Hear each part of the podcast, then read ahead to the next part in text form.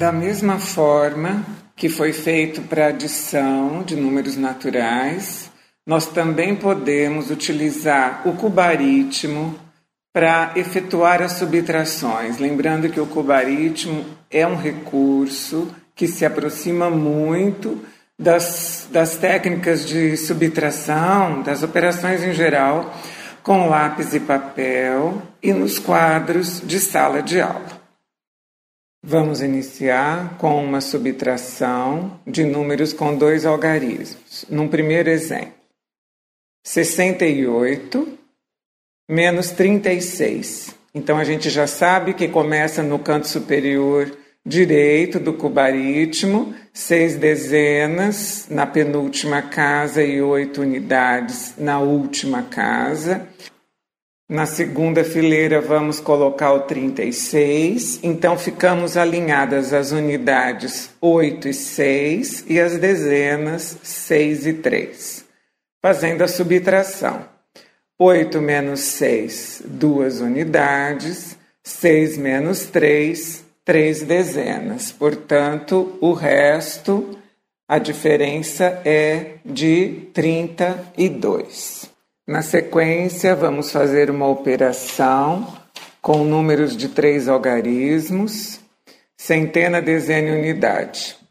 575, vamos subtrair dele 132. Então, alinhadas as unidades, 5 menos 2, temos 3.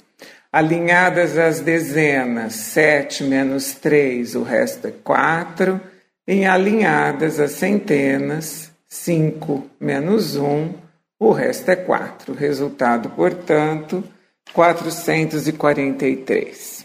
Mais um exemplo com números de três algarismos. Vamos lá. 829 menos 222. Alinhadas as unidades, 9 menos 2, 7.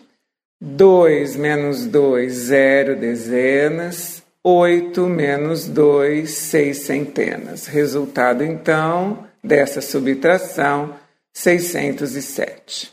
No exemplo que nós vamos realizar a seguir, vamos encontrar uma pequena dificuldade, porque o número a ser retirado é maior no caso das dezenas, e vamos pedir emprestado uma centena. Eu vou explicar isso com muita calma e vamos fazer outros exemplos para que você entenda com tranquilidade. Quarto exemplo, então. O número de três algarismos, 159, e dele nós vamos retirar um número com dois algarismos, o 62. Alinhadas as unidades, 9 menos 2, 7. E alinhadas as dezenas, eu tenho 5 menos 6. O que me leva a pedir emprestada uma centena, transformando aquela centena em 10 dezenas, e passamos então a retirar 6 de 15. 15 menos 6, o resultado é nove. Compreendido? Vamos fazer um outro exemplo também que nos exigirá essa troca. Um número de três algarismos, 334, vamos retirar 179. Começando pela unidade, pela coluna das unidades, eu teria que retirar 9 de 4 Sabemos que não é possível. Então, como temos três dezenas no primeiro número, vamos pedir uma dezena emprestada e as nossas unidades passam a ser 14. Tudo bem até aqui?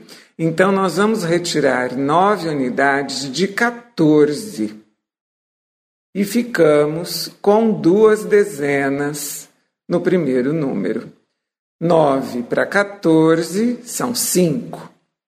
Na sequência, estamos com duas dezenas que restaram, que ficaram lá, não é verdade? Do número inicial. E dela nós temos que retirar sete dezenas. Então, novamente, vamos precisar de uma troca agora da centena para as dezenas. Então, nós vamos das três centenas iniciais transformar uma delas em dez dezenas. Então, nós estamos retirando sete de doze. Sete retirando de doze, ficamos com cinco dezenas. E por fim, a centena do 179 tem que ser subtraída, então, das duas centenas restantes. 2 menos 1, o resultado 155. Está correto até aqui? Você teve alguma dificuldade? Sinaliza isso para mim nos comentários deste post. Suas dúvidas e suas dificuldades são muito importantes para que eu possa ir aprimorando o meu trabalho e ir de encontro às suas principais necessidades. Eu agradeço toda a sua atenção até aqui.